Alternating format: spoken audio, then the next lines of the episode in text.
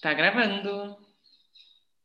Oi, eu sou a Marina e esse é mais um episódio do podcast.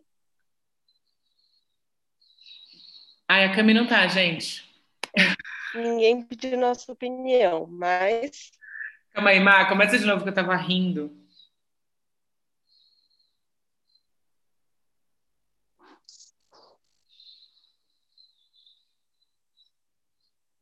Marina? Começa de novo, por favor. Travou.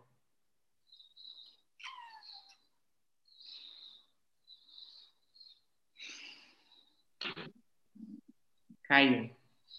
Ah, não, só tirou a câmera. vocês me ouvem Tá. agora? Agora sim. Agora sim. Vai lá, Má, Ah, tá, então eu vou de novo. Oi, eu sou a Marina e esse é mais um episódio do podcast. Ninguém pediu nossa opinião, mas Se mexer com uma, vai mexer com todas. Participam do episódio eu, Maju, Fernanda, Marina, Marina Bragante, Érica e ex. E vamos falar hoje sobre o documentário Mexeu com uma, mexeu com todas, dirigido por Sander Werneck. Acho que podemos começar com uma sinopse sobre o longa, né? Eu posso contar. O documentário mistura, mista- hum, opa, o documentário mistura imagens de protestos que aconteceram no Brasil, é, so- frente a diversas violências sofridas pelas mulheres e a e, e ai não, calma, gente, eu vou voltar, tá estranho. Deixa eu ver aqui.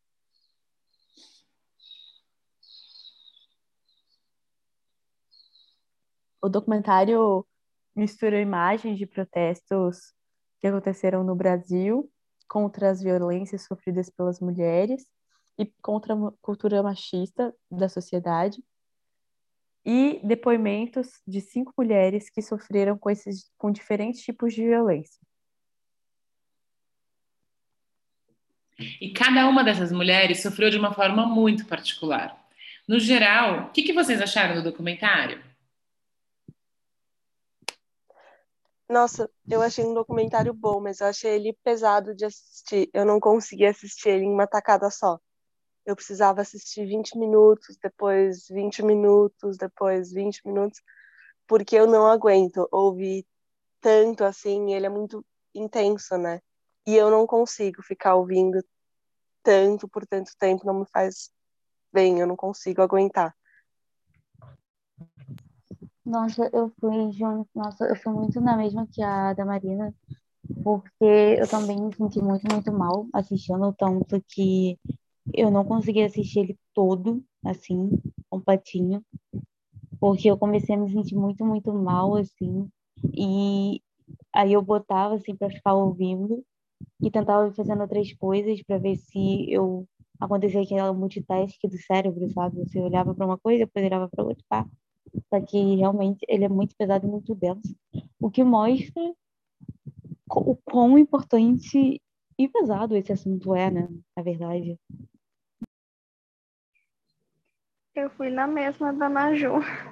Eu botei no fundo para mim fazer outras coisas enquanto eu escutava, porque senão.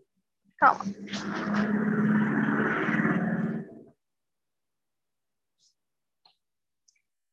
Porque senão é... ia ficar com aquilo na cabeça por muito tempo. E eu sou dessas, qualquer coisa que eu ouço ou assisto vai ficar martelando por um bom tempo se eu ficar só prestando atenção naquilo. Eu também gostei, achei, achei que ela vai construindo um jeito interessante de trazer assim o que aconteceu com cada uma das mulheres, de para nós que somos mulheres é, dar a possibilidade de ir conectando no nosso dia a dia, entendendo o que, que o que, que já passou pela nossa vida e aonde aconteceu ou não. É, e eu assisti junto com meu marido, assim, foi muito é, interessante ver a reação dele, porque eu, eu- a gente assistiu o, vídeo, o documentário de uma tacada só, assim, mas várias vezes eu escutava ele, ele é, suspirando, sabe, com um peso, assim, tipo, Porque ah, porque acho que tem poucos espaços para a gente falar sobre isso, e quando a gente se dá conta da realidade de quão agressiva e brutal pode ser essas violências, é muito pesado mesmo, né?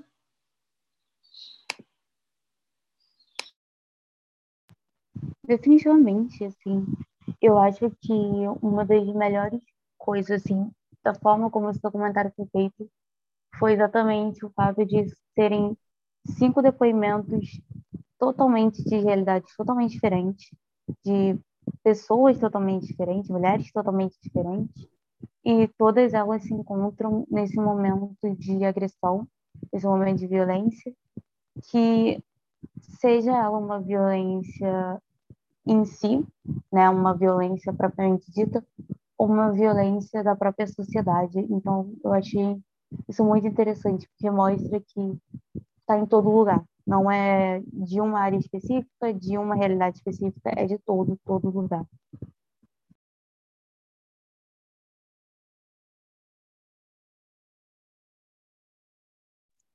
E eu imagino seu marido assistindo, porque a gente, de certa forma, cresceu sabendo um pouco disso, tomando cuidado e com, conhecendo isso.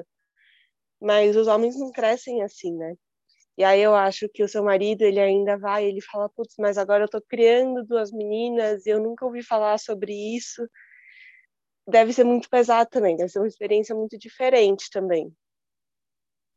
Super, e acho que é importante pensar, tô criando duas meninas tô criando um menino, né, também. Como é que eu garanto que o meu filho não seja um abusador, um explorador, enfim.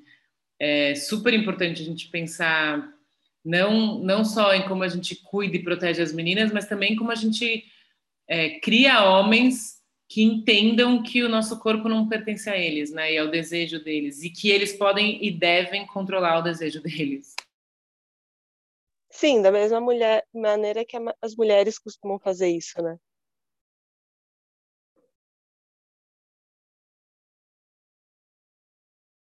Eu fui fazer, eu trabalho na, eu trabalho com políticas públicas desde 2005 e trabalhei muito na área da assistência social, portanto, o tema do abuso, da exploração, sempre estiveram muito próximos do meu dia a dia, assim. E daí eu fui procurar algumas organizações sociais que trabalham com isso para compartilhar com vocês. É, acho que é um pouco dos, do trabalho delas, dos dados, né, que trazem informações absolutamente relevantes sobre a nossa sociedade aqui no Brasil. E uma delas é a Childhood, que, que trabalha com violência sexual e divide violência sexual entre abuso e exploração. E e daí não sei se faz sentido agora sem isso não é para ir para o episódio, mas é só compartilhando com vocês. Assim, se a gente entra na, na divergência ou se a gente já começa a trazer os números. O que, que vocês acham? Define. Eu acho que entra. Também acho. Define os dois, porque lá no documentário, inclusive, tem caso de exploração, eu acho. Vocês querem ler? Vamos ler. Mas outra pessoa, só para não ficar a minha voz, minha voz, eu achei que eu falei muito no episódio anterior. Deixa eu ver. Então, vou só retomar e daí alguém lê o abuso e a exploração. Pode ser? Tá bom. Ok. E a Childhood, no site dela, fala sobre violência sexual e daí ela traz uma definição sobre abuso sexual e exploração. E acho que pode ser importante da gente compartilhar. Bom, Esse... Vai, vai, Marina. Bom, no site ele fala que abuso sexual constitui de toda forma de relação ou jogo sexual entre um adulto e uma criança ou adolescente, com o objetivo de satisfação desse adulto e ou de outros adultos. Pode acontecer por meio de ameaça física ou verbal, ou por sedução. Na maioria dos casos, ele é cometido por pessoa conhecida da criança ou adolescente, em geral um familiar,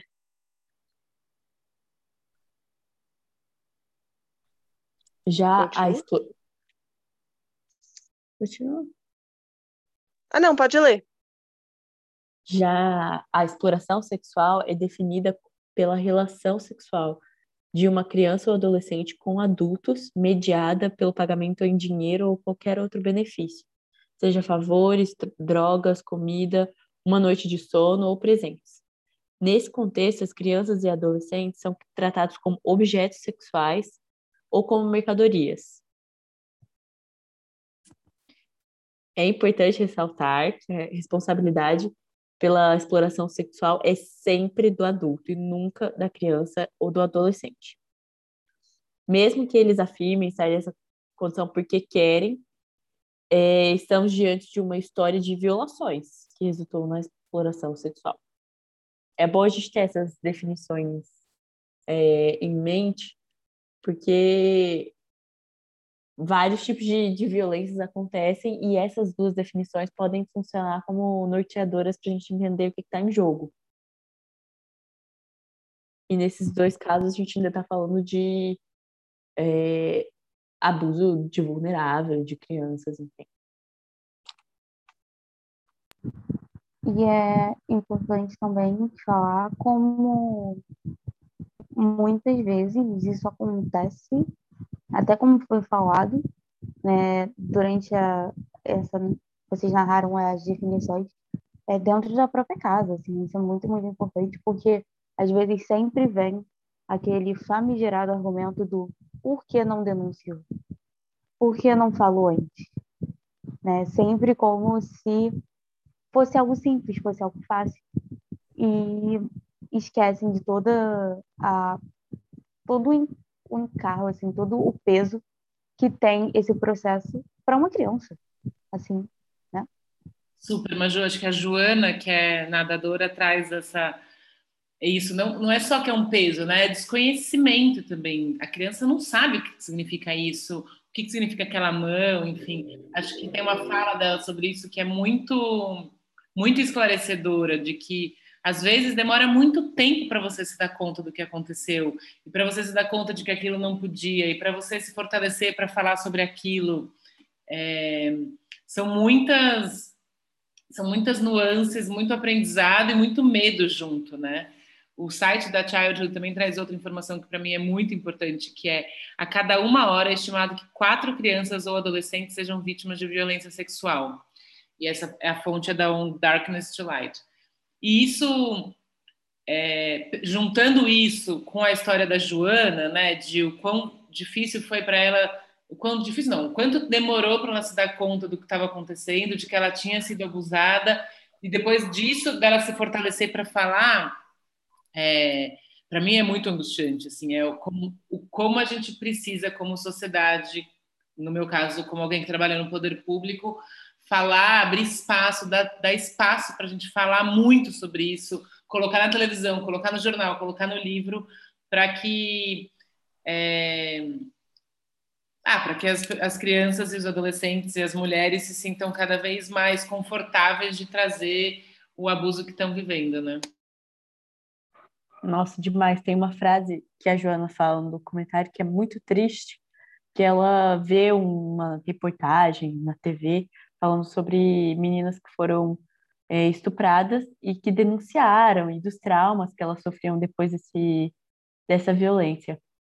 E ela pensa, como elas são fracas, é só fingir que nada aconteceu e continuar. E depois ela entendeu que não é assim, que não é uma coisa que você finge que não aconteceu e continua. Uma coisa que marca, que traumatiza, que não vai embora, que te acompanha, enfim, e que para conseguir superar essa dor, algo precisa ser feito, não dá para enterrar isso. Mas é uma coisa de muita tristeza, de é, não conseguir ver no meio onde você está é, um ambiente saudável para te acolher nesse momento de dor, de fragilidade, de necessidade. E é muito comum. O problema é que eu fico pensando em quantas pessoas, quantas mulheres, quantas meninas é, já não vivem, não vivem com, essa, com esse trauma. E como isso influencia na carreira delas, na vida pessoal, na forma com que elas é, interagem na sociedade. Enfim, o prejuízo é muito grande a longo prazo. E só para completar, continuando no, no caso dela, né? E só para completar, continuando no caso dela, é, é interessante ver como foi algo feito por alguém, de certa forma, de confiança. Que os próprios pais dela tinham uma confiança nessa pessoa. E isso é muito bom ressaltar, porque muitas vezes isso não só acontece dentro de casa, mas com pessoas da própria confiança da família. Então, muitas vezes acontece de, de vítimas é, desses abusos, vítimas dessa violência, serem obrigadas a verem essas pessoas todo dia, a conviverem com essas pessoas por anos, e isso, assim, ainda continua, né? É, reforçando a não falar. Tanto que, continuando nos dados da Childhood, é, 87,9% dos agressores são sexo masculino e 64,8% possuem algum vínculo familiar ou são conhecidos da família. Então, é, fica muito claro isso.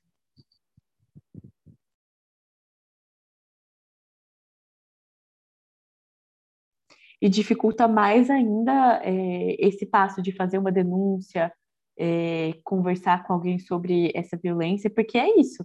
Imagina uma criança é, denunciando uma violência sexual, sendo desacreditada, enfim. Tem tudo isso do, do que a gente falou na gravação do outro episódio, de que a voz das mulheres é desacreditada o tempo todo. Agora, imagina como isso é amplificado potencializado quando a gente está falando de uma pessoa conhecida. O medo que essa criança não sente. Enfim. Ah, se eu não me engano, eu não vou lembrar o material, acho que foi no material da Plan que eu vi uma vez, e tem lugares onde que meninas que já sofreram abusos ou estupros são obrigadas a casarem com o agressor. Isso potencializa ainda mais o trauma.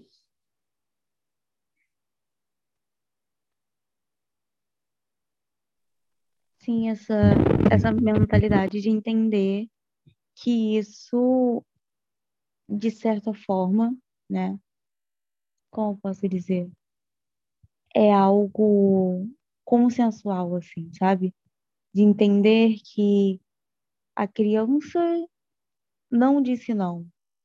Então, tá, não, não dá certo, mas a criança não disse não. E as pessoas se apegam a, essa, a esse fato. Sendo que é uma criança, sendo que não tem, é, não tem entendimento, não sabe o que está acontecendo. Então, isso é, isso é assustador, sinceramente.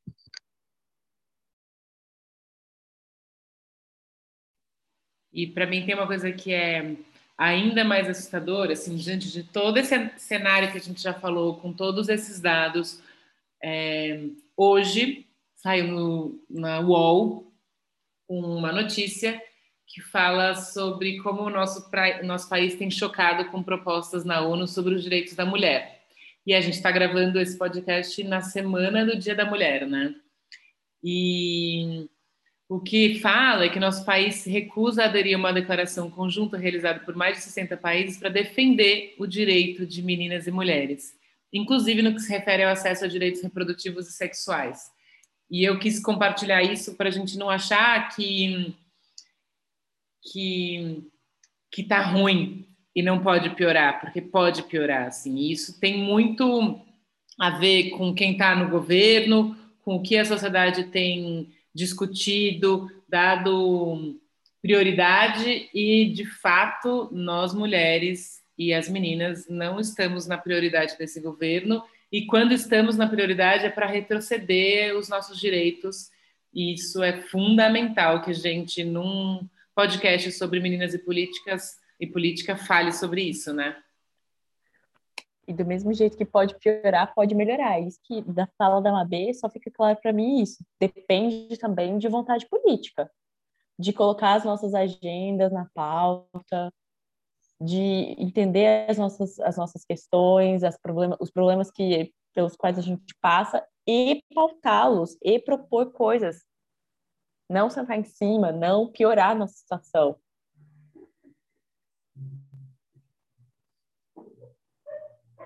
Enfim.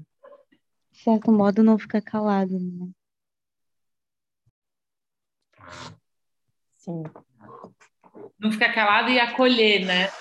Porque também várias vezes acho que a, a ideia de poder estar próxima de pessoas, de crianças, de adolescentes, de mulheres que sofrem isso, abrir espaço para conversar e ajudar nesse processo também é importante. Ele é mais silencioso, né? A gente não precisa ficar falando alto é, sobre isso todo momento, mas olhar para as nossas relações pessoais e entender que a gente também pode ter impacto sendo acolhedora, né? E dando espaço para que esses, essas conversas apareçam. Eu queria contar uma situação. Tá ruim, Érica? Eu queria contar uma situação Muda, muda o celular de lugar, Abby Cats. Ai, que saco, gente. Melhorou. Tá, tá longe. Ah! Meu Deus. E agora? Igual. Ai, tô desencana, não vou falar nada. Não, fala sim, menina. Ah, não, tá ruim a internet. Nunca teve. Hoje ela quis ficar ruim. Pois é, é verdade, Cats. Vê se vai melhorando, porque eu tô andando pela casa, para ver se eu acho um lugar. E coitado de quem editar. Tá passeando com a Ariel pela casa? Não, Ariel tá no, no canto dele, reto. Não, eu tô passeando para ver se arruma um lugar para que a fala fique boa. Tá muito baixinho. Ai, que droga. Enquanto a Erika acha um lugar, tô pensando que um, acho que a gente podia ir caminhando para o final, e dois, a gente vai ter indicação hoje? Hum. A indicação pode ser o próprio documentário. Boa, boa, Maju. Só fala onde a gente. Você termina e fala onde a gente acha? Pode ser. Eriquetes, fala aí de novo para a gente ver. Melhorou? Acho que sim. Deu uma melhorada? Melhorou. Melhorou. Ah, eu troquei o fone de ouvido. Não, eu queria contar um, quando a Marina estava falando né, do, da, da, rede de apoio, de quanto a gente precisa é, ter uma escuta e incentivar.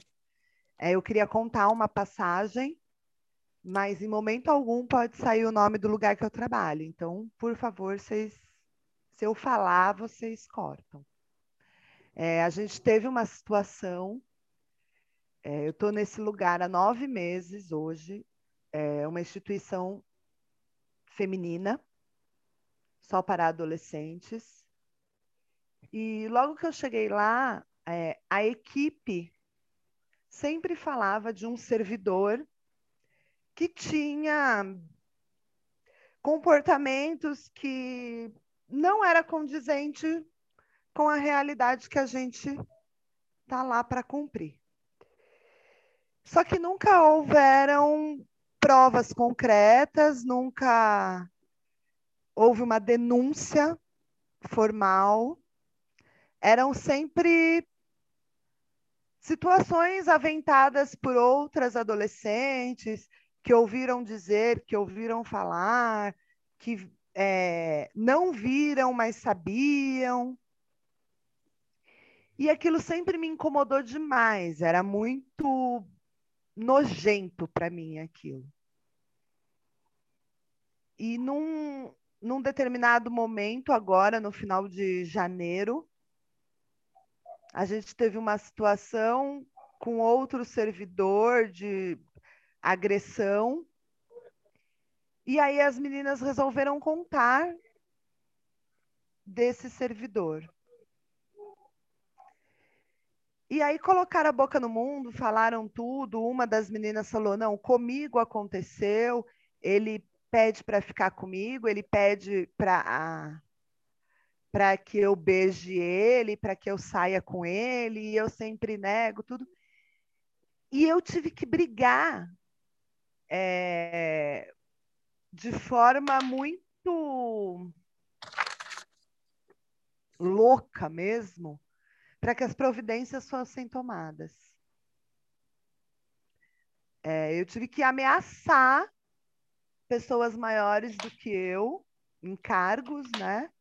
Para dizer, olha, se não fizer, a gente vai estar tá protocolando um documento no Ministério Público, uma denúncia formal, sabe? Em nome de todas as, as mulheres da equipe e, e tem que ser feito. E só assim para ser feito e ainda de uma forma é, que dizia assim, outro homem dizendo, ah, mas pode acontecer delas só terem inventado essa história para se isentarem da agressão que elas praticaram. E com o documentário, eu fiquei vendo assim, sabe, o quanto é, a voz da gente é, é, precisa é, ter um volume mais alto mesmo. Sabe, o quanto a gente precisa é, é, falar em um único som e, e ir atrás de direitos e, e se juntar a, a, mulheres que, que precisam e, e que a gente também possa vir a precisar, do quanto é importante essa rede de apoio e, e a gente ter condições de, de bancar as coisas que acontecem. E é tão. O documentário também, as meninas começaram falando, assistimos em partes, e eu também parei algumas vezes para digerir, porque eu falava, meu Deus do céu, sabe onde a gente vai? O que, que a gente passa. E todo mundo está exposto em todo e qualquer lugar, sabe? Não é. Ai, falei muito, chega. Perdi. Mas falou de jeito muito bonito. É, é. Definitivamente é, é exatamente assim. Ser duvidado 24 horas. É. Mas é triste, né? Porque mesmo essas meninas que é, estão reclusas têm a voz delas questionada, né? É, não tem muito para onde correr, não tem o que fazer, não podem fugir, não, não tem uma, uma família que dê suporte para elas ali perto para poder protegê-las, enfim. Nada disso. A única, o único instrumento que elas podem fazer é, tem assim possível, né, para fazer alguma coisa, é a denúncia e até a denúncia, o fato delas denunciarem é colocado em, em é questionado. E o pior é isso, tudo, a voz sabe, das mulheres. Fê? O hum. pior de tudo é você ter uma mesa num poder judiciário é, juíza, promotora, defensora e a voz que foi mais, vamos dizer assim, a voz que mais teve crédito foi uma voz masculina, dizendo que aquilo podia ser uma coisa distorcida. É, e aí, assim, isso. Desculpa, vai lá o nosso maior medo era que esse servidor não fosse afastado das funções. E a gente já tinha montado todo um esquema para que, assim, se ele voltasse às funções, a gente ir para cima de outras esferas com a denúncia. Mas a corregedoria interna acabou por entender que era melhor afastá-lo. Mas é muito dolorido, assim, muito dolorido. Acho que esse exemplo da Érica é importante por várias razões. É, um, para mostrar que é, ainda na nossa sociedade a voz de um homem com muita frequência prevalece a voz das mulheres, das meninas, das crianças, é, que tem várias camadas né, de descrédito de parcelas da nossa população. Então, meninas que estão é, em situação de medidas são ainda mais é, tem ainda mais a sua voz e a sua palavra duvidada. Se a gente for trazer aqui as mulheres transexuais, de novo, também tenho certeza que, se, que deve ter alguma pesquisa que fala disso, de o quanto é difícil elas serem acreditadas, levadas em consideração quando trazem é, situações de abuso e violência.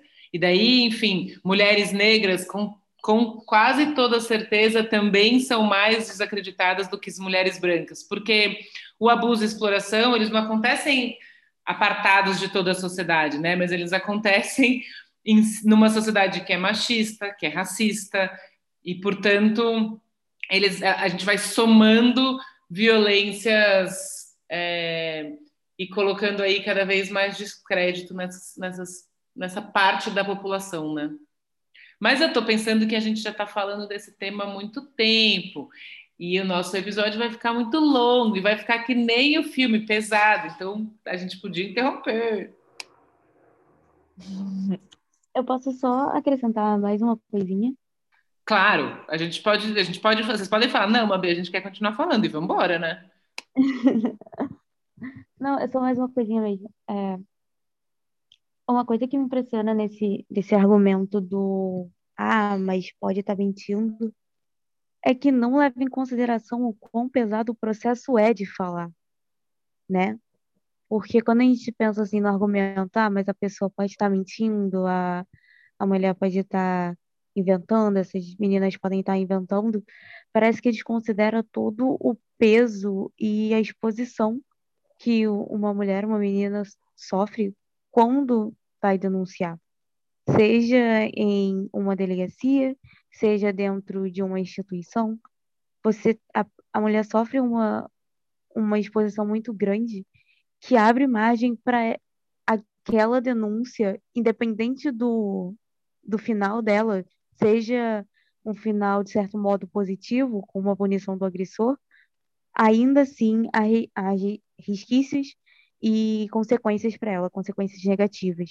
Então é sempre bom pensar quando a gente fala sobre esse argumento do mas ela pode estar mentindo, que ela teve, teve muita coragem de estar falando e pode ter certeza que quase nenhuma mulher iria passar por uma exposição dessa, por uma uma dor dessa, de certo modo, né? Por uma mentira. Assim, isso é, isso é muito bom frisar sempre que a gente pode. Perfeito, Maju. Boa, Maju!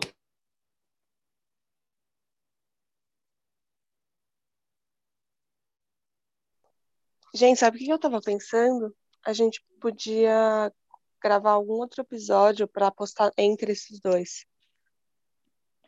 Depois, não hoje. Pode ser de um tema mais leve? É. Faz sentido. Mas vamos terminar esse aqui, que aí a gente fala sobre isso agora. Vamos. Quem termina? É, Eu finalizo, então? É, ok. Vai lá. Bom, então a gente recomenda super que vocês assistam esse documentário. É muito importante ter em mente que ele trata de assuntos muito sensíveis e pode ser é, um gatilho para certas pessoas, então tenham isso em mente na hora de assistir.